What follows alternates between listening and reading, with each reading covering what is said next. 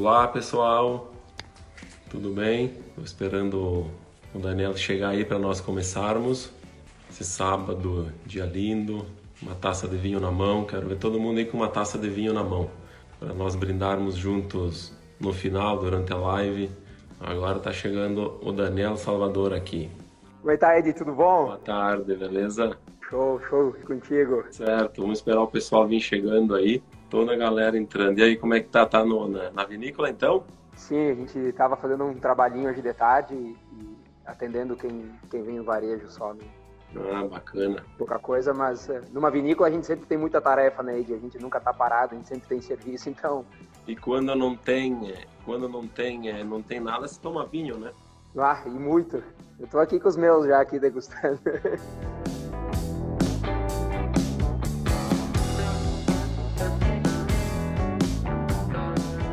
Bom, antes de mais nada, agradecer a tua disponibilidade, Dani, né? E também agradecer a todo o pessoal que está entrando, o pessoal que já está nos acompanhando aqui. Eu queria é, apresentar o Daniel, para quem não conhece. É, Daniel, nós temos a honra de, de, estarmos aqui com a Concept Wine hoje, fazendo uma live ao vivo com uma personalidade do vinho brasileiro, com a personalidade técnica do vinho brasileiro hoje, é quem manda na parte técnica do vinho brasileiro hoje. Nós estamos nada mais, nada menos é, trocando um papo aqui, batendo um papo aqui com o presidente atual da Associação Brasileira de Enologia e também proprietário da Vinícola Salvatore, que é o Daniel que está conosco aí. Obrigado, Dani. Imagina aí, eu, eu gostaria de te apresentar agora, posso? Não, será eu... que todos te conhecem? Eu te apresentando, será que eles te conhecem ou só te conhecem como tu te apresenta nas, nas aulas? Não, não, não, eu não preciso me apresentar. Então. Não, então tá, vou apresentar vocês, pessoal. Obrigado pela, pelo convite, Ed, o André Malman da, da Concept, um prazer falar contigo. Eu acredito que em linha reta a gente não esteja distante mais do que um quilômetro, mas a forma da gente poder se comunicar com todo mundo é, é através do Instagram. Uh, Para quem não conhece, o Edgar foi presidente da Associação Brasileira de Enologia uh, antes da minha gestão. E hoje eu toco a minha diretoria com base em, em tudo que ele uh, precedeu como importante para ser um presidente, para tocar uma diretoria de uma entidade tão importante. Um enólogo que é referência para todos no Brasil, foi um dos precursores a trazer a nova enologia, a nova viticultura, batalhou, estudou longe daqui, não mediu esforços e voltou como uma referência. Essa é a palavra, né? Um, um grande enólogo que é a referência para nós e inspirador também ele. Então, agradeço as tuas palavras, mas quem está lisonjeado aqui sou eu. Obrigado, Dani. Imagina, é uma satisfação porque é, antes de mais nada, é, dividir com esse com o público que está nos assistindo agora. É, e nós também, porque às vezes, é, né, Dani, sabe, é, nós entre enólogos acabamos falando, fazendo uma safra, degustando os vinhos, é como foi essa última safra que a gente vai falar muito aqui.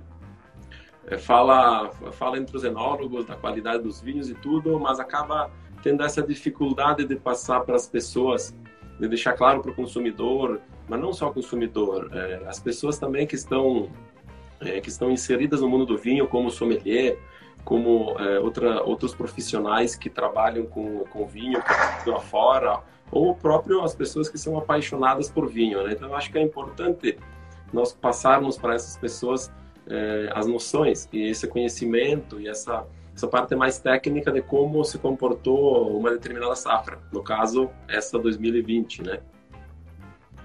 Ótimo, show de bola, isso aí. E, e, e certamente é, vai agregar para todo mundo como nós ouvimos falar bastante, essa, essa última safra, como se diz, é a safra das safras. Safra das safras porque agregou qualidade em todos os vinhos.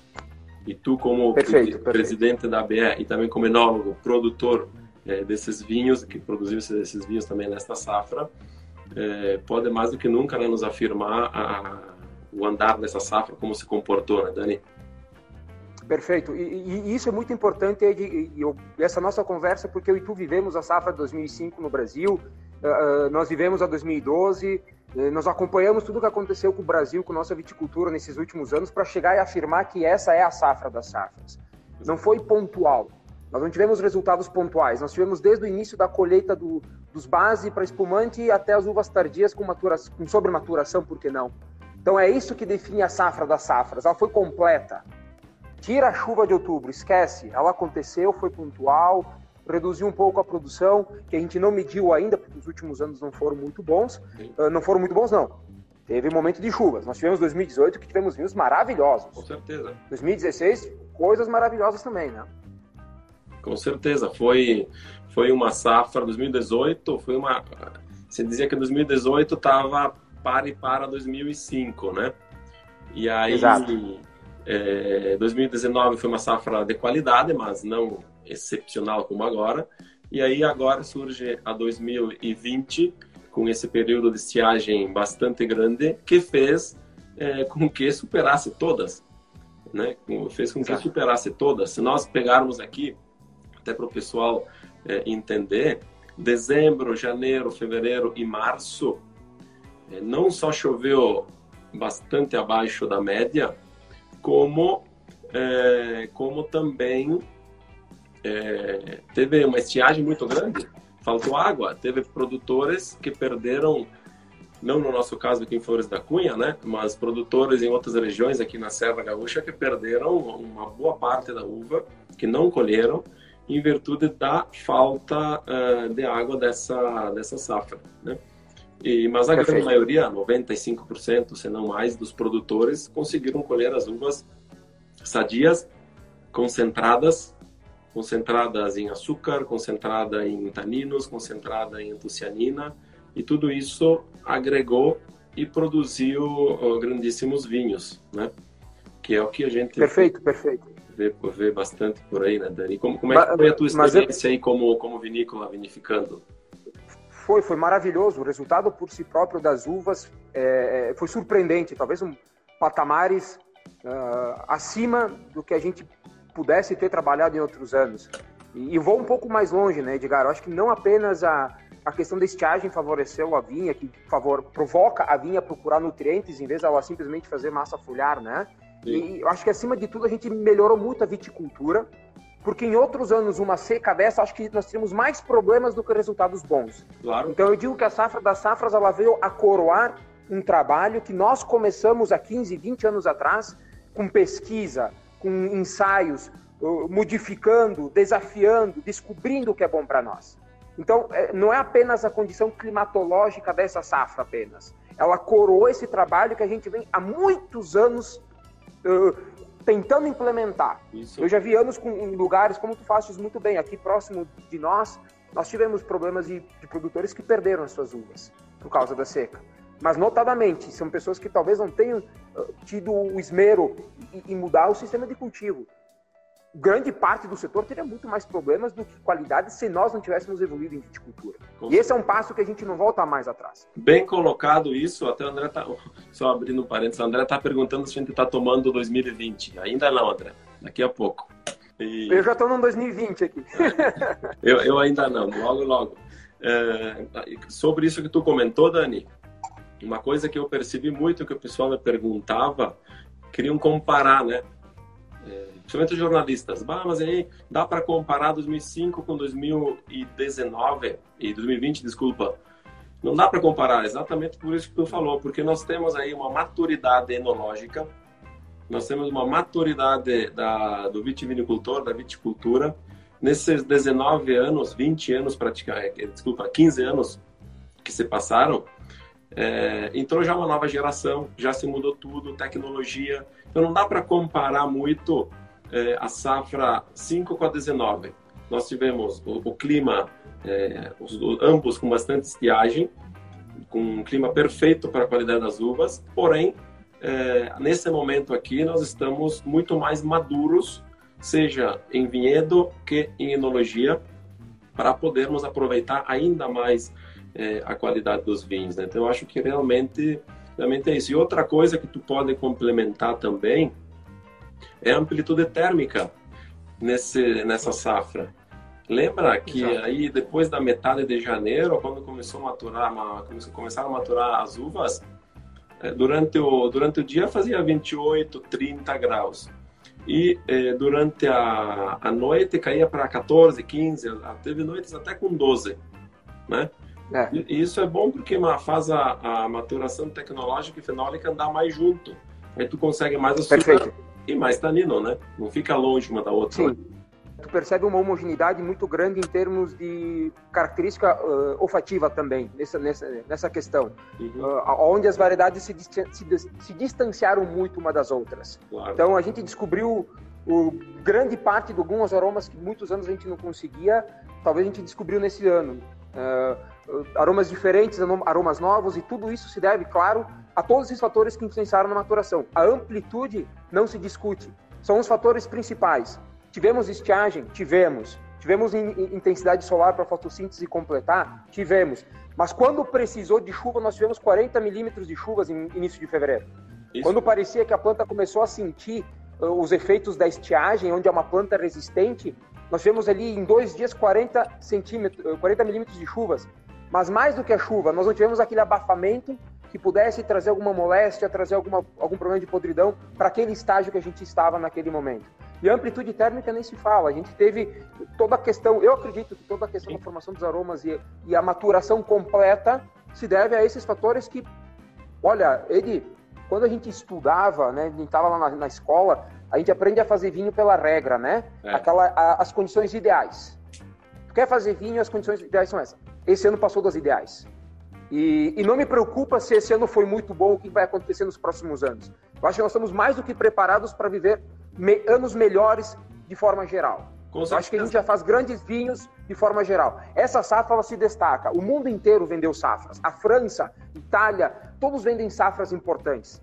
Chegou a nossa hora de termos uma safra importante. Mas a linha geral, nós do Brasil, passamos. Com certeza. E, e, e maduro, você teve uma pergunta, alguém perguntou que passa tão rápido que eu não consigo acompanhar tudo. Alguém perguntou sobre a, a, sempre a tecnologia, né? Você, você mudou muito de 2005 para cá, claro.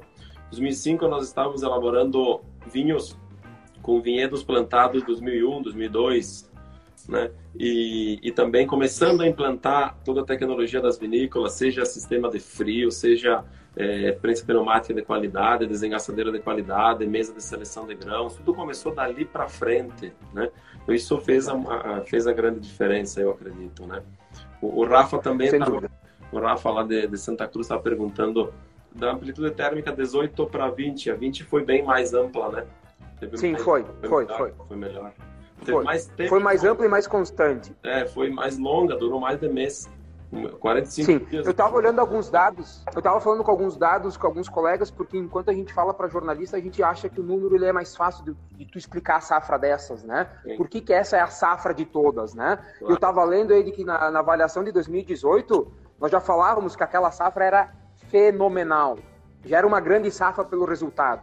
E olha que em 2018 a gente teve um início um pouco, o tempo não foi aquela, aquele sonho de safra e terminou como uma grande safra, um espetáculo de safra. E a avaliação nacional foi um, um sucesso naquele ano. Mas eu falei com alguns colegas em termos de Brasil, como é que se, se comportou a amplitude térmica? Tivemos o mesmo resultado na campanha. Eu recebi notícias agora de Santa Catarina que também estão comemorando a estiagem, amplitude térmica, condição climatológica muito boa para vinhos. Em São Paulo, tá, eles estão agora com a dupla poda, também estão comemorando que esse início de, de safra lá que eles fazem também está dentro da caderneta, tudo o que eles queriam está acontecendo. Então, acho que é um ano do Brasil comemorar. E quem vai ganhar com isso? Ah, é todo mundo. Só. Quem quiser matar sem mão. É o consumidor, é todo mundo. E, então, Dani, é, é, é, por aí, né? Então, o pessoal pode se esperar lá na frente uma grandíssima safra. Tu tem alguma coisa aí para mostrar para a galera que está nos ouvindo? Quando tu me ligou aquele dia para fazer um convite e, e pedindo para a gente fazer a live da, da, safra desse ano, eu falei, não, vou ter que pegar alguns vinhos que, que saíram desse ano e que uh, nós adotamos como grandes vinhos desse ano. Claro. A expectativa é que eu tenha, uh, consigamos com certeza fazer o Gran Reserva. E, bom, ali no fundo dá para ver algumas barricas que estão ainda empacotadas, a gente não conseguiu uh, encher as barricas ainda, mas tudo vai acontecer a partir de agora, né? Uhum. Eu separei três vinhos, três tintos e um branco. E tu, Ed, separou alguma coisa? Eu tenho um vinho branco, um rosé, um tinto e um especial que eu não posso falar agora. Só para o final, para quem ficar até o final. oh. Show de bola. Se eu ficar até o final, eu vejo também, então. Tem um especial só para o final. Claro que, infelizmente, quem está nos assistindo não vai poder degustar agora porque o vinho está no tanque, não está pronto, né? É, mas certamente, é, falando de brancos aí a partir da, da metade do ano e falando de tintos, vai longe. Tinto, vamos ter que ter é. tinto de estrutura, né? Tinto de É, vai ter que ter paciência. A gente vai ter que ter paciência porque eles precisam descansar. O que que tu tem aí, Dani, para mostrar para nós? Bom, eu, eu, vou começar com branco, porque a gente não pode simplesmente. Uh, a gente tem um, aqui na vinícola um vinho que a gente tem uma, uma estrutura comercial muito boa e que vende bastante, que é um vinho. Eu separei em garrafinhas de amostra de laboratório, tá? É um Moscato Branco 2020 e esse deve ir para a garrafa em mais 20 dias, deve estar sendo lançado no mercado já. Ótimo. Dani, tá é um vinho ouvindo? que tem essa característica frutada. Ou estou, estou. Tá me ouvindo, Edi? Sua conexão tá um pouquinho falhando aí. Deixa eu dar uma olhada aqui, acho que tá. tá deixa eu ver, deixa eu ver. Aqui tá, tá full agora, tá legal. Acho que foi porque eu mexi o computador aqui, eu mexi minha, o tablet aqui, mexi ele de lugar, ele perdeu um pouco a conexão. Tenta, tenta arrumar aí enquanto. Tenta, tenta consertar aí enquanto eu vou responder uma pergunta aqui. O pessoal tá me perguntando. Vai lá, vai lá, vai lá. É possível um Merlot ter mais tanino que um Taná? É possível? Sem dúvida nenhuma. Depende da forma de vinificação, né, Dani? Se nós fizermos uma vinificação de um Taná para ser um vinho jovem, leve, é, sem muita estrutura, e fizermos um Merlot de, com uma vinificação tradicional para absorver estrutura, cor e taninos, com certeza o Merlot poderá até ser mais, é, mais tânico, ter mais índice de polifenol, mais tanino que um Taná. Depende da vinificação. Sem dúvida nenhuma. Claro que se nós colocarmos de igual para igual, não, né? De igual para igual, o Taná geneticamente tem mais estrutura e mais, e mais tanino. Depende do método de vinificação. E, e, e, essa é uma colocação muito boa, Ed, porque este ano a gente, aqui na vinícola, nós, de um mesmo vinhedo, a gente fez uh, essas duas adaptações. A gente fez essas duas adaptações. A gente fez uma colheita pré, justamente de um taná, para um vinho de entrada que ele não tivesse um potencial alcoólico muito grande, que ele ficasse mais equilibrado e que 12 ou 15 meses a gente pudesse colocar no mercado. É. E o, do mesmo vinhedo, uma fração foi deixada com ponto de maturação maior, obviamente. Então, entre o na mesma uva, só com trabalho de vinhedo, no mesmo, na mesma área de terra, a diferença é assombrosa em grau alcoólico, em estrutura de taninos, polifenóis, característica aromática, maciez, volume de boca, acidez muda totalmente. Então, o vinho com mais maturação tem menos acidez em boca. O pH altera, altera bastante. Achei que fosse alterar menos, alterou bastante enfim, é uma bela pergunta, mas a vinificação interfere sim, sim no processo, é, né? no, no, resultado. Vamos lá, então.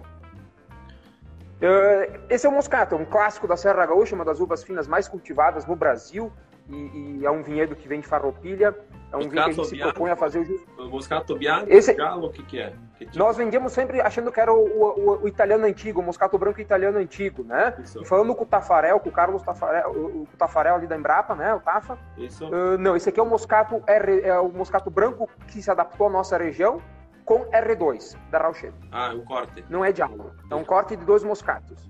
Então deve estar bastante elegante, terpeno, rico Muito sutil, perfeito, perfeito. Ele lembra muito a fruta flor, flor, branca, pêssego verde, não o pêssego so, amarelo ou sobremaduro, né? O pêssego verde, eh, comido em, ah, in natura, por exemplo, né?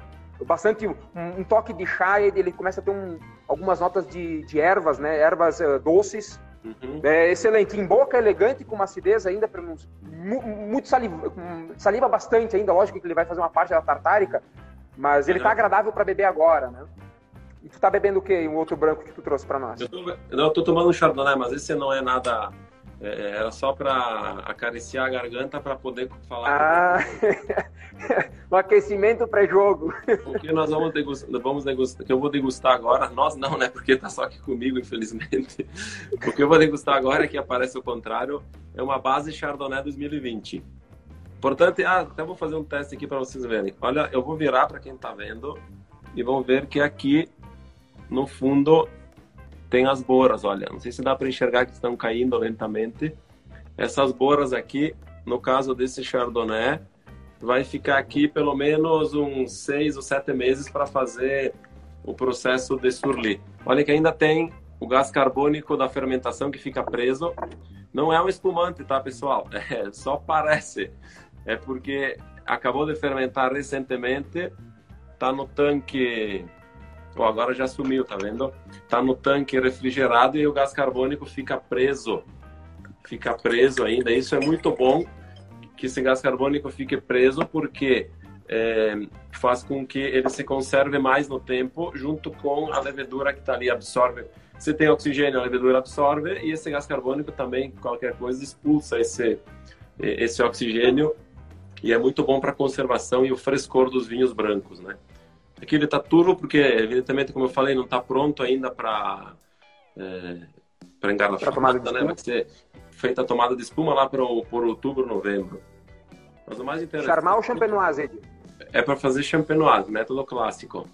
Mas interessante é o paladar, muita muita fruta, flor branca, não não assim é muito intenso porque não é o não é o caso, não é o que a gente busca nesse tipo de vinho, né? Que a gente vai buscar depois o aroma terciário, depois lá na maturação, mas os aromas que tem aqui são super elegantes super finos. Esse ano a gente consegue sentir nos brancos, sempre é uma característica dos brancos, aquele frescor em boca e a, e a fácil identificação dos aromas e dos sabores primários. Né? Mas esse ano eu, eu sinto uh, a, a, a, persistência em boca muito maior. Claro. E muito mais nítida, muito mais fresca. Tem mais volume, porque a gente colheu a uva a, com, com, essa, com esse clima melhor, a gente colheu a uva branca no ponto exato para o espumante. Colheu a uva branca com 10 a 11% de álcool, com uma boa acidez por causa das noites frescas e, e tudo em, em equilíbrio. É, é, é, a safra que todo mundo gostaria de fazer. Então fica mais fácil, né, Dani? A gente sempre teve alguns problemas, né? De, de problemas na forma de dizer para o enólogo, a gente sempre teve alguns desafios em acertar uh, a questão da acidez com o ponto de maturação, pensando num base. E esse ano a gente teve essa liberdade de conduzir bem a maturação sem perder a acidez, sem, sem desequilibrar um pouco o lado da acidez. E isso vai favorecer os espumantes, né? E, e, e tem mais. Com essa estrutura e essa acidez, eh, elaborando pelo método Champenois, ele pode ficar é, 3, 4, 5, 6 anos tranquilamente maturando. Vai depender só do, do que o enólogo, do que a, a proposta da vinícola, né, que eu falo em geral, está eh, buscando para cada base que vai, que vai elaborar. Isso não quer dizer que eu não poderia fazer um charmar com esse produto aqui, tá?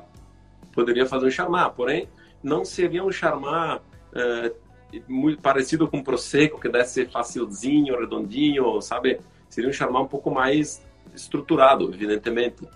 Né? Não seria um charmar tão fresco. Por isso que ele é direcionado para um espumante é, método clássico, com certeza, né? E, perfeito, perfeito. E, e, assim por diante, né? Depois eu, eu trouxe também. Oi, desculpa. Só, só uma pergunta para o pessoal, só uma pergunta para o pessoal entender, e talvez seja bem curioso, já que tu entrou nessa parte dos espumantes, né? Uhum. Que às vezes uh, pode, pode, surgir a pergunta, né? O, o vinho está turvo agora. Isso, isso é proposital. Ele tem que ficar assim. Vocês fazem o trabalho de mexer as borras, de fazer as borras entrarem em suspensão, essa borra é borra fina, não é aquela borra grossa, a borra grossa já foi tirada, essa borra fina, ela vai liberar um monte de moléculas, tanto que favoreceu o aroma, quanto favoreceu o volume de boca, né? Então, essa, turvi, essa turbidez, ela é proposital. Com a gente certeza. quer que ela continue, né? Esse, essa turbidez aqui, ela, eu vou levar, arrastar ela até o momento que eu for fazer a tomada de espuma. Antes, né? Porque depois tem que filtrar, evidentemente, e preparar. Mas é, até lá perto da, da tomada de espuma, essa turbidez, desculpa, essa turbidez aqui é dada única e exclusivamente pelas leveduras da fermentação, são como tu comentou as borras finas, e com o tempo elas é, vai começar a acontecer a autólise, vai liberar monoproteína, vai liberar é, algumas uns polissacarídeos, algumas estruturas que vão dando, deixando mais redondo na boca e dando sensação de volume é, na boca. Digamos que seria uma uma pré-maturação como a que acontece na garrafa do espumante champenois. Só que lá fica muito tempo e acontece mais profundamente essa quebra da parede celular da levedura. Aqui é mais suspenso, né? Mas já agrega, agrega para o vinho. Além de, um detalhe importante, de mantendo ele dessa forma, evitar oxidações. Eu consigo manter ele mais verde, é, amarelo esverdeado ou amarelo pálido por um tempo muito maior.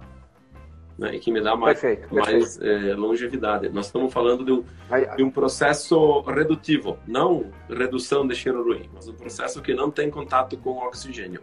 Exato, perfeito. Essa é que, que nem a postagem da Conceptuine, onde a gente falava de reduções, né, da, dos problemas que pode acontecer em redução, mesmo depois do vinho engarrafado, que esse é um fenômeno natural que pode acontecer em todas as fermentações, esse ele é provocado, né? Isso, esse ele é, provo... esse é proposital. Esse é provocado para que fique exatamente assim. O, o, aroma só tende a melhorar, não tem aroma de reduzido eh, nenhum ainda. Qual a outra novidade, Dani? Então, eu, esse ano também procurei um pouco de um vinho, trazer um pouco para a gente degustar agora, que um vinho que a gente tem como. Uh, acho que vai ser o primeiro tinto que a gente vai lançar no mercado. A gente fez várias escalas, vários vinhos, vários, vários trabalhos, né?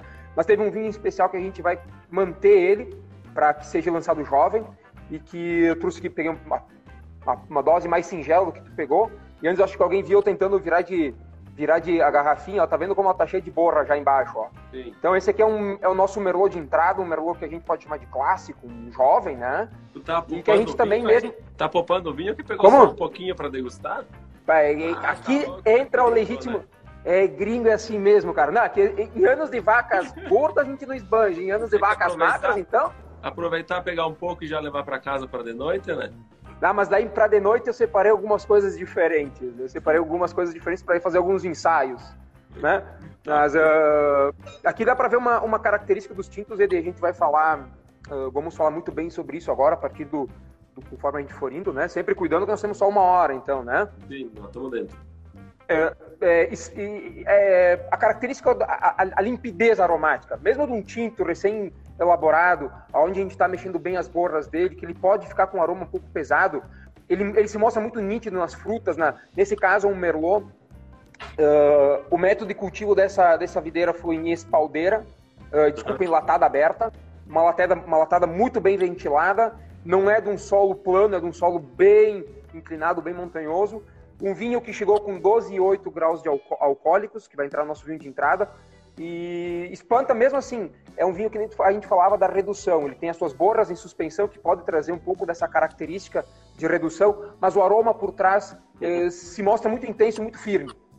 Não tem que procurar muito para a gente encontrar os aromas do vinho. Então, é, é, é, fenomenal. Isso que é um fenômeno, cara. Isso que é um fenômeno. Ah, só, só um detalhe, Dani, para explicar para o pessoal que eu acho que eh, vai ser interessante que, que, que eu, a turma que, nos, que está nos acompanhando aqui talvez não saiba desse detalhe, né? Para tu explicar a latada aberta, que praticamente é muito parecido com, com a qualidade de uma espaldeira a ser bem conduzida, né? Perfeito, perfeito. Então, se alguém quiser, depois eu mando as fotos, porque justamente eu estou fazendo um trabalho interno em fazer algumas comparações. Eu tenho três produtores, a Vinícola Salvatore não produz uvas, ela depende da, da perícia, da habilidade, da vontade, da dedicação de 19 famílias que nos fornecem as suas uvas, alguns total e alguns parcialmente. E eu consigo fazer uma comparação esse ano, porque um outro detalhe da safra das safras, né? A, a, se a safra ela foi toda homogênea, ela também foi muito bem espaçada, né? Quando começou as bases de espumante, começou tudo rápido e, e tivemos para as tintas, para as primeiras tintas, tivemos um bom intervalo. Uhum. Quando recebemos as primeiras tintas para as mais maduras, para as uvas mais pesadas, para de maturação mais longa, outro espaço de tempo. Então isso foi muito bom para a gente fazer testes também. E esse aqui é um produtor que ele, ele trocou as mudas, nós importamos as mudas novas, ele preferiu conduzir o sistema latado. Então, a uva não é feita em cortina, o cultivo das videiras não é feito uh, em marcha soldado, ela é feita sobre as cabeças das pessoas, mas ela não tem a área foliar completa. Eles fazem uma, uma poda muito curta, então a poda normalmente ela é feita uh, Uh, me deu branco agora no, no, no esporão. com os nossos curtos, né? Esporão. Com o esporão curto, isso, boa. E com poucas varas de produção, mas elas não cruzam. Elas são varas curtas de produção. E número a gente consegue porque lá na, quinta, sexta gema a gente já tem a, a, a vara de produção então, do ano. Então ela fica, toda aberta. Uma fila de, de, de, de, videira, uma fila vazia que entra sol, uma fila de videira e assim. Exato, né? exato. Ah. Onde a espaldeira coloca uh, sol em toda a área, a, a latada ela tem uma pequena cobertura vegetal. Então o espaçamento, a entrada de sol é um pouco menor.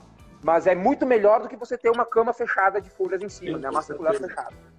Com certeza, ótimo. Então a gente consegue Uh, com isso a gente notou o vinho mais aromático, mais franco e, e como ele fica mais, os taninos são mais polidos, porque uh, dessa forma o que, que a gente espera? é não ter tanino tão verde, porque o sistema de espaldeira produz mais quantidade, desculpe, no latada produz mais quantidade e a uva fica um pouco mais uh, com os taninos um pouco mais verdes, mais duros.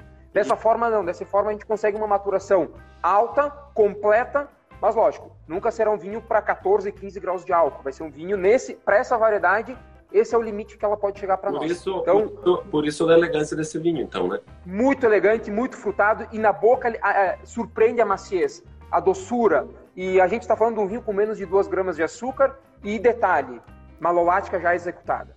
Ah, maravilha. Então é muito, já está pronto praticamente. Pronto, e não vai para a barrica, esse vai ficar nos tanques. Dani, nós temos a honra de estar aqui assistindo nós, o nosso amigo lá de Campinas, Bruno Viana. Tudo bem, Bruno? Opa. Tá, perguntando aqui. Prazer, pra, Bruno. É, quais vinhos ganham mais nessa safra, se espumante, brancos ou tinto, né? Na verdade, tu pode me complementar também, Dani. É, Bruno, esse, esses, esse ano aqui foi um ano atípico, que eu sempre costumo falar. Se nós olharmos para trás, todas as outras safras, é, é muito difícil tu ouvir alguém falar que o branco, que o, que o branco e os espumantes ou bases espumantes foram de qualidade razoável ou ruim. Quase sempre, se não é por uma intempéria, nós temos alta qualidade de vinhos brancos e, e, e, no caso bases espumantes, seja branca, rosé ou feito com pinot noir, né? É, nesse caso aqui, quando se fala safra da safra, é porque todos ficaram de qualidade. Os brancos continuaram sua qualidade de sempre, porque foram colhidos é, antes de começar a seca mais ferrenha, e isso foi muito bom. Porque se nós estivéssemos começando a colheita hoje e tivéssemos passado quatro meses atrás de estiagem, teria sido um problema para a safra. Nós tivemos a, a sorte de que a estiagem começou no momento certo. Então a diferença muito grande é, é nos tintos, porque foram todos acima da média. Os brancos continuam com a sua qualidade, com a sua, é, com a sua média sempre alta, né? Pela característica da região, pela característica do clima, por um monte de outros, outros detalhes que nós poderíamos entrar aqui. Então, só resumindo isso, tu concorda com isso, Dani? Perfeito, e, e digo um pouco mais, né, Ed? Talvez a gente, por esses sinais que os bases de espumante nos deram e o resultado de mercado dos espumantes, nós evoluímos muito mais rápido nas uvas brancas em termos de viticultura do que nas uvas tintas, por exemplo. Então, eu acho que a conversão dos né? vinhedos que aconteceu. Exato, exato. Acho que isso é uma questão de, de, de, posicionamento de mercado e hoje a gente viu pelo potencial que nós temos. Né? Claro. Então, isso, alguém está perguntando: o Merlot será de entrada? Sim, será. Vai ser nosso vinho de entrada, mas vai ter uh, um reserva. Tem algumas barricas já reservadas para receber Merlot. Tem umas aqui na frente que não dá para ver também. Então, esse ano vai ser a alegria do enólogo. Né? Vamos espantar a pandemia com boas energias, boas notícias, e uma das boas notícias é que quem toma vinho safra 2020, espumante, vinho ah, branco, vai estar feliz. Com certeza. Desde que, que, eu, eu que vinho nós vamos provar aí contigo agora? Essa ficha aqui num, num vinho rosé. Vinho, Uau, olha a cor dele. Vinho rosé desse ano. Uau. A cor, infelizmente, você, eu acho que vocês não sei se estão conseguindo ver a cor aí da forma como eu vejo. É bem sutil, causa, tá bem sutil, tá um rosa bem sutil. Mas ele é super sutil. Esse aqui é o rosé que todo mundo está esperando porque já fazem seis meses que a gente está sem. é o rosé feito com Pinot Noir e, e Shiraz, 50-50, muito delicado, mesmo que é uma, uma, uma corzinha bem sutil, bem delicada. E aqui tem uma, uma explosão aromática bem intensa de fruta fresca, é, um toque de framboesa, que vem do Shiraz. O Shiraz tem um, uma questão aromática e, e, essa cor aqui é do Shiraz também, né? É muito, muito elegante. Também alguma coisa de, de, flores brancas que vem da fermentação, provavelmente deriva do, do Pinot Noir. Né? Na, na boca, na boca uma belíssima acidez, volume, mas não é um vinho extremamente duradouro no tempo, porque não é a questão. É um vinho que entra na categoria jovem, né, da, da Luiz Argenta. Então, é um vinho para para ser consumido na beira da piscina, mais descontraído, que vem aquele vem aquela aquela fruta no nariz, a gente percebe no retrogosto, né? Dá aquela aquela média estrutura que vem do Syrah e essa cor linda que que é atraente, né? Então essa esse é um vinho que a gente vai vai lançar até Ele, eu tenho uma... ah, não, vai botar no mercado até metade do ano porque o pessoal tá ansioso aí.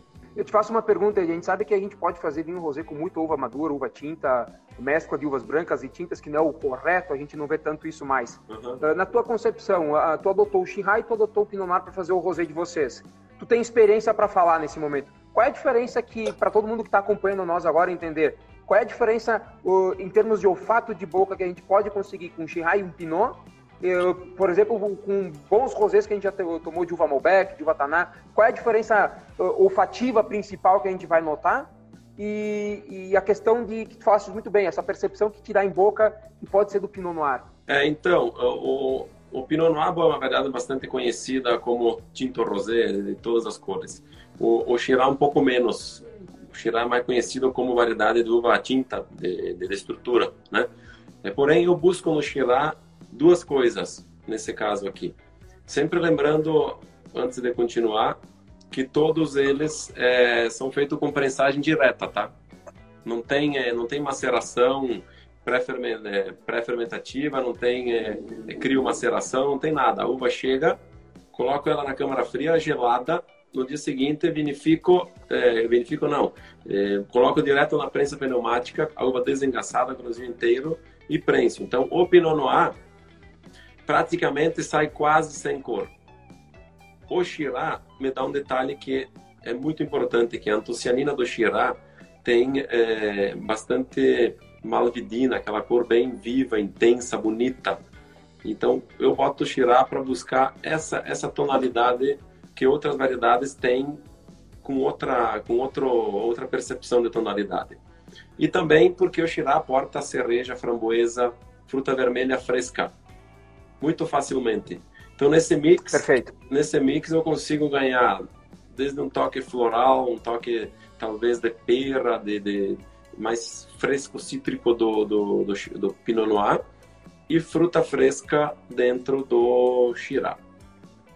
Essa que é a perfeito, ideia. Perfeito, Essa que é a ideia. Perfeito. E a jovialidade vai e a, e a, jovialidade desse produto, né, diferente falasse que não é um vinho para envelhecer, é um vinho para se tomar jovem, tem aquela questão que o Pinot Noir é uma uva uh, muito boa, dá resultados fenomenais, mas também ela pode enganar um pouco o enólogo quando a gente fala da hiperoxigenação, numa oxigenação em que ela traz uma tonalidade que talvez possa ser não tão agradável. Mas nessa tonalidade que tu está apresentando o produto, uh, belíssimo, espetacular. Olha só, é um blush, é um, eu não sei como vocês estão vendo isso do outro lado, porque talvez a, a câmera pega diferente, mas ele está ainda turvo, falta filtrar tudo, né, estabilizar. Então, pensem que é um, um, um salmãozinho assim, é sutil e, e, brilhante, vai ficar até o final. Mais ou menos isso. Perfeito. É, e eu aqui agora, Edgar, sabe o que eu estou degustando? Ó, da mesma oh, forma. Oh, grande, da mesma... Carlito. Boas tardes, Carlito. Ô, Carlos, tudo bom, meu amigo? Carlos também já foi presidente da Associação Brasileira de Enologia, Poxa, é um grande diretor da associação, o rei do, o rei do espumante brasileiro, um dos melhores espumantes do Brasil. Grande Carlito. E agora, Dani? E aqui, ele pra, eh, talvez uh, para curar um pouco dessa versatilidade que a vitivinicultura nacional vem passando e que a gente vem caminhando, eu estou degustando um taná, um taná de Serra Gaúcha, uh, vinhedo de Serra Gaúcha, uma espaldeira de Serra Gaúcha, uma tendência que a gente está conseguindo com as novas uvas, então a gente não pode esquecer do tradicional, a gente é muito bons, somos bons produtores em Merlot, em Cabernet Sauvignons, em outras uvas, mas começa essa, essa versatilidade para uvas novas e que até então a gente induzia ou condenava a ser cultivada na nossa região. Então a gente começou um, ensaio no ano passado com um produtor, esse ano a safra, a coincidência, né? O primeiro ano de uma colheita cheia, de uma safra cheia, a gente colhe esse ano. Então, explicando um pouco para quem está acompanhando nós, a implementação de um vinhedo do zero até chegar a produzir a sua maturidade, a gente pode levar de 4 a 5 anos, 6 talvez. Mas a grande safra dele, onde ele vai mostrar todos os seus, os seus nuances, talvez no oitavo, no nono ano. E esse aqui é um vinhedo que a gente está. Uh, então, no passado a gente colheu pouca uva e esse ano a gente fez o que a gente chama de safra cheia. A primeira safra completa desse vinhedo, um vinhedo jovem. E segue esse ritmo, né? Um vinho que chegou em 13,8 graus alcoólicos, uma característica aromática que é muito fácil de distinguir, uh, comparando com Cabernet e com Merlot, porque ele puxa muito para as frutas vermelhas de sobrematuração, fruta roxa. Então, ameixa, geleia, mesmo não tendo para barrica ainda, ela dá uma riqueza aromática em termos de frutas sobremaduras muito grande. E não foi colhido a uva sobremadura, foi colhida uhum. no momento que a gente julgou ideal, estava aí com seus 22 para 23 graus babos. uh, muito e, bom. é, e termina a, a, o nuance, a cor dá para ver como fica como fica mancha em toda a taça, né? Fica, o quanto agita ele, tu vê que a lágrima é densa. E na boca é, é, é, volume, é persistência, é um vinho longo, não tem desequilíbrio. Tu não sente o calor do álcool, tu não sente o, o, o tanino adstringente, pelo contrário. Tu sente o tanino de entrada de boca que ele está pronto para se polimerizar, fazer macromoléculas, ir para a barrica, receber os elásticos e conseguir dar para nós outros aromas outros, e outros resultados. Isso né? se, resume numa coisa só: é safra de qualidade e uva madura. Lovatel chegou aí, abraço Lovatel o André. Eu não consigo acompanhar quem está entrando. O André do Nath. Que uva é essa, Daniel? Esse aqui é um Taná. Tem um monte é um de taná. gente entrando e escrevendo, mas a gente não vai conseguir responder tudo, porque está falando da, parte comercial, dos vinhos e questão de tributos, mas isso a gente não vai conseguir entrar nesse detalhe agora. Vamos ter que fazer uma outra live, Dani, falando. Um dia, um dia o Instagram ele vai dar a oportunidade de a gente fazer uma live de três ou quatro pessoas. Isso é, vai ser importante para a gente falar, porque os temas são muito grandes e acho que muda tudo, né? Esse ano muda tudo por causa dessa condição que a gente está passando agora. Mas eu quero ouvir, tu tem o quarto vinho para a gente degustar aí. O que, que tu tem, Ed? Qual eu vinho tenho, eu tenho agora? um Merlot agora. Merlozito, olha, coisa linda. Uau! Um Merlot que está iniciando a malolática, que ele acabou de fermentar faz, é, faz pouco tempo. Aqui vocês vão poder ver. Olha ali, ó. Que bela intensidade linda. de cor. Tá coisa mais linda. Tem essa espuminha porque tá tá começando a malolática, né? Tá turbo, claro, eu vi esse ano, né? Mas é um baita. Eu, eu vi que tu postou as, eu vi quando tu postou as fotos dele. Quantos graus alcoólicos ele atingiu essa uva? 14.1. É um vinho nobre. Saúde. Um vinho nobre. Super fruta. Finura medalha fruta, mesmo. Fruta, fruta cozida, fruta madura. E como tu falou do Taná, esse álcool tu nem percebe no nariz. Tu não percebe. Não, não. É, é claro que agora na boca é quase imbebível, né? Porque tem o tanino presente, tem a fermentação malolática acontecendo, então ele fica um pouco mais é, agressivo menos equilibrado, porque nesse momento realmente ele tem que estar assim, né? Então, uh, a gente, depois que acabou a malolática, logo aí na frente, vai entrar para a barrica de carvalho e vai ficar no mínimo, vai ter que ficar 12 ou 18 meses até um vinho desses para poder para poder suportar suportar toda toda essa maturação, essa microoxigenação para domar esses taninos, né? Também aqui que o pessoal estava comentando, é, nós estamos degustando alguns vinhos que eu elaborei e que tu elaborou, sem contar dos, de todos os outros grandíssimos vinhos dos nossos colegas enólogos é, que, que estão pelo Brasil, alguns estão aqui nos, nos ouvindo, que elaboraram por aí ou que estão finalizando a safra é, que deram, que todos eles têm essas qualidades que nós estamos falando. Né? Essa que é a parte legal dessa safra. Todos os enólogos estão vibrando a grande qualidade dos vinhos brasileiros é, nesta safra. Então isso é, é, é, muito muito importante. O Carlito está perguntando o pH, né, Carlito? O pH desses vinhos, nós temos uma até bem interessante colocar, ah, pelo menos aqui na Serra Gaúcha, onde onde eu tenho mais experiência em elaborar vinhos, nós, nós temos uma condição de pH muito interessante para os vinhos tintos. Esse, o pH desse vinho tinto aqui está em torno de 3,55. Está muito bom para a guarda de um vinho. Acidez, nós estamos falando em ácido tartárico em torno de 6,3, 6,5 agora, né? Então, é, são... Depois vai baixar com a tartárica. Então. É, vai baixar um pouquinho, mas são vinhos que vão durar bastante no tempo e, e vão manter essa cor bonita também durando no tempo, né? Com esse pH, sim. Com esse pH, isso, isso vai. O pH é muito importante para o vinho. Não adianta nós termos uma safra seca que, que só tem sol e que só vai concentrar açúcar se aquilo que nós falamos ontem, por exemplo, ontem não, antes, é, por exemplo, a questão da maturação tecnológica e fenólica, né? questão da maturação dos açúcares e, do, e, e da parte fenólica, tanino, tuciana, tucianina. Se elas, não, se elas andam muito separadas uma da outra, geralmente o açúcar anda mais na frente, mas sendo muito separadas, é, nós vamos ter vinhos com bastante álcool, mas pouca estrutura. É, né? ou, ou, pelo, ou até com bastante álcool e, e às vezes uns taninos verdes, que incomodam, adstringentes, agressivos. Esse ano não, esse ano nós conseguimos tudo. Então, maravilha. Melhor do que isso, não poderia. Já conseguimos em outros anos, esse ano a gente conseguiu completo, né? Vamos falar assim, a gente conseguiu em outros anos, mas esse ano foi completo. Com em certeza. todas as uvas, em todos os vinhos, em todos os processos, né? Com certeza. Só, só para lembrar o pessoal que está nos assistindo aqui, que nós é, optamos por, é, por fazer essa live e falar mais tecnicamente, um pouco aprofundar mais na parte técnica, né, Dani? Exato, exato. Exatamente exato. porque é o, que, é o que a gente faz. A gente não está fazendo nada diferente do que a gente faz no dia a dia. E é passar um pouco dessa experiência que a gente vive no vinho para quem está nos assistindo, para quando vocês forem tomar um vinho, começar a tentar é, se familiarizar com essa parte um pouco mais técnica, né? Que eu acho que é, que é muito importante também para o sommelier, para o consumidor, para enfim, quem gosta do vinho, isso isso eu acho que é importante aos pouquinhos ir entrando nessa parte mais técnica, né? Exato, exato. E, e acho que é importante também porque a gente tem um papel e antes que eu, que eu fale do meu último vinho, depois tu também possa apresentar o teu, quem ficar até o fim, nós temos aí mais 10 minutinhos só. Minutinhos vou só. tomar um minuto, eu vou tomar um minuto agora, porque assim como eu penso, eu tenho certeza que eu estou falando em teu nome também, estou falando o nome do Carlos Abarzu, que nos acompanha uh, aqui na, na live, né? Nós somos representantes do vinho brasileiro acima de tudo. Nós somos colegas, somos amigos. Uh, durante os últimos sete anos, eu e Edgar vamos juntos para Bento Gonçalves, juntos com outros colegas, trabalhar em prol do vinho brasileiro e a gente não está aqui se exibindo, a gente faz isso com amor, faz com dedicação. Outros tantos colegas o fazem de forma voluntária, pensando no vinho brasileiro. Então, o objetivo dessa live é justamente a gente fazer isso, falar do vinho brasileiro, porque é a nossa vez e a gente não está mitigando ou, ou, ou, se, ou, se, vitimizando, não é isso. Nós estamos apresentando o resultado de uma grande safra e a gente espera que ali na frente todos tenham a oportunidade de entrar em contato com esses vinhos, comprar essa garrafa e levar para os amigos de vocês provarem, para vocês beberem em casa. Mas não falem que é vinho brasileiro mais. Vamos falar vinho bom. E se vocês começarem a falar vinho bom, vocês podem colocar o vinho brasileiro no cartel de vocês. E não somente dessa safra, de todos. Esse é o nosso papel.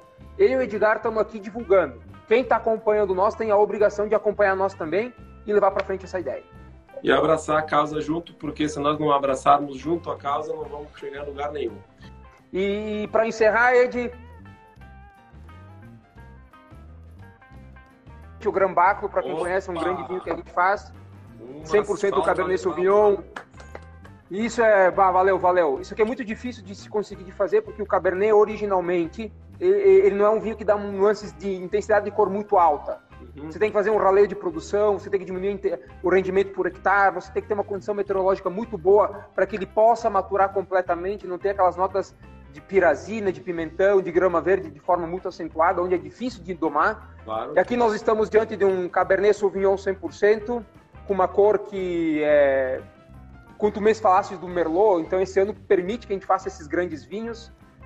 E com seus 14,2 de álcool. Olha, então também estamos com mais um nobre, mas assim, a, a, aqui entra a emoção de falar de um vinho desses pela tipicidade aromática da pimenta madura, da, daquela nota de, de, singela de não é morango, mas o morango maduro, né? Não temos a pirazina verde, o herbáceo verde, não temos a nota secante. E na boca eu, eu tomei ele antes de, de, de fazer a live, então uh, longo, cheio de tanino, ele enche a boca. Eu, lógico, que a gente falou, se a gente colocar na, em contato com um consumidor que nunca provou, a chance dele fazer um chuveirinho com a boca é muito grande.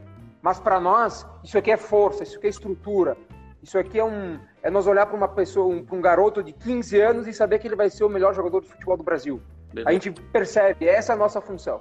Dani, aqui diz que vai. Teu último. Vai? Fala, fala do teu último vinho rápido. Que vai durar pouco. O vinho mais esperado, Passito de Gewürztraminer 2020. Tá aqui ele, ó. Coisa mais linda. Esse também eu peguei menos, tá? pouco. Peguei menos porque tem pouco. Olha que cor mais linda. Essa uva, essa uva passou é, 35 dias no, no sótão do Secando. casarão desidratando. De, de 300, de 350, 355 quilos de uva, botadas lá no, naquela, naquela época em fevereiro, foram colhidas, recolhidas né, depois do, do casarão, é, 150 quilos, perdeu metade. Aqui nós estamos falando de um vinho que já fermentou, acabou essa semana, 13%, 12,8%, 13% de álcool e 148 gramas por litro de açúcar. Tá quase, se nós fôssemos comparar assim, claro que é outra coisa, um ice wine como doçura, como estrutura.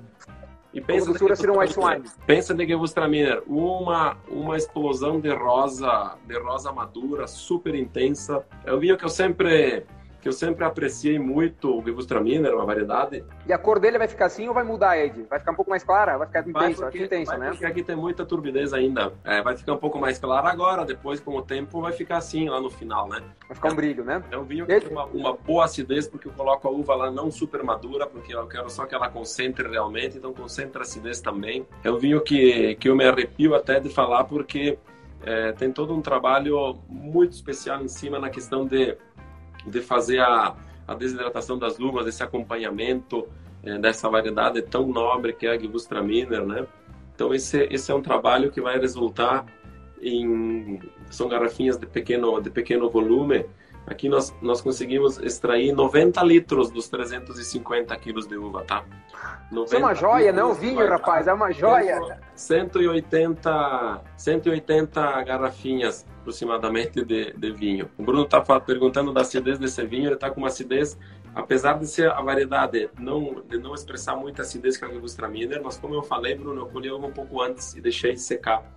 Então a acidez está bem presente porque é, eu fiz, eu usei essa técnica no momento da colheita para colocar ela desidratar. Se eu colocasse ela desidratar muito madura, eu ia perder essa acidez, o pH ia ser muito, muito alto e nós não íamos conseguir fazer com que esse vinho fosse é, fosse longevo, né? Mas eu acho, Dani, nós temos pouquíssimo tempo. Certamente nós vamos voltar, é, nós vamos voltar a falar disso, né? Falar de outros assuntos. Eu acho que é interessante. Se o pessoal gostou depois na página da Concept Wine, na página do, do Dani, vai lá, escreve, curte, dá um, dá um feedback para nós de como vocês acharam que foi isso. Infelizmente, essa hora passa tão rápida e nós não podemos eh, continuar muito tempo aqui, né? Eu queria agradecer não. imensamente é, a presença do Daniel aqui, presidente, grandíssimo enólogo, presidente da Associação Brasileira de Enologia, hoje é autoridade técnica do vinho brasileiro. Não podíamos deixar de fazer uma live diretamente contigo, né? E também produtor de grandes vinhos da, da Casa Salvador, Salvatore. Muito obrigado, Dani, pela tua atenção, pela por tu estás, é, estar cedendo aqui um, um pedaço do sábado, né? É, ao invés de ficar em casa, foi para a vinícola, acho que foi até bom, né? Muito obrigado, Dani. Imagina, eu que agradeço o convite, agradeço todo mundo que participou. Eu vi que passou e o futuro presidente da BET também está aí, tá? Opa. Uh, não sou autoridade, eu sou colega de todos. O André Gasperin passou por aí, acabei de ver ele. Opa, Deixou um oi para nós aí, Ed. Tá? E contem conosco, contem com a BE. Parabéns pelo trabalho que a Concept Wine está fazendo em, em levar verdadeira informação para quem quer se aprofundar no mundo do vinho. Isso é muito importante para a gente construir formadores, construir encorajadores e construir uh, não âncoras, né? Vamos, vamos, construir pessoas que querem remar a favor da gente. Obrigado, Ed. Exato. Parabéns pelo trabalho da Concept. Obrigado por estar trabalhando junto conosco na diretoria da BE, como sempre. E agradeço a todos os diretores, as secretárias, aos patrocinadores, todo mundo que faz da BE uma entidade de segurança, uma, uma, uma entidade que leva, sobretudo, a seriedade e o trabalho do vinho brasileiro de forma. Uh, incontestável, eu diria assim. Para mim é um prazer ser presidente, um prazer estar falando contigo. Uh, espero que, se o pessoal quiser algum tema, uh, outras lives podemos fazer, sem problema nenhum. Um grande Com prazer. Certeza. Só mais um detalhe, queria agradecer todo, toda a turma que nos aturou aí por uma hora, né? Nossos, nossos amigos, muitos, muitos, quase a maioria, todos amigos, conhecidos. É uma satisfação enorme tê-los aqui conosco para poder responder algumas perguntas. Nem todas a gente teve oportunidade de responder por questão do tempo, mas certamente faremos outras é, focadas em determinados assuntos onde a gente pode esclarecer todo mundo. Obrigado a todos. Um brinde, deixa eu pegar o Merlot, que é um grandíssimo, um grandíssimo vinho aqui. Um brinde a todos e não esqueçam de abrir uma garrafa hoje à noite de vinho brasileiro. Saúde! Valeu, pessoal. Saúde, pessoal. Tchau, tchau. Obrigado, até logo. Valeu, Edi. Um abraço. Outro, tchau, tchau.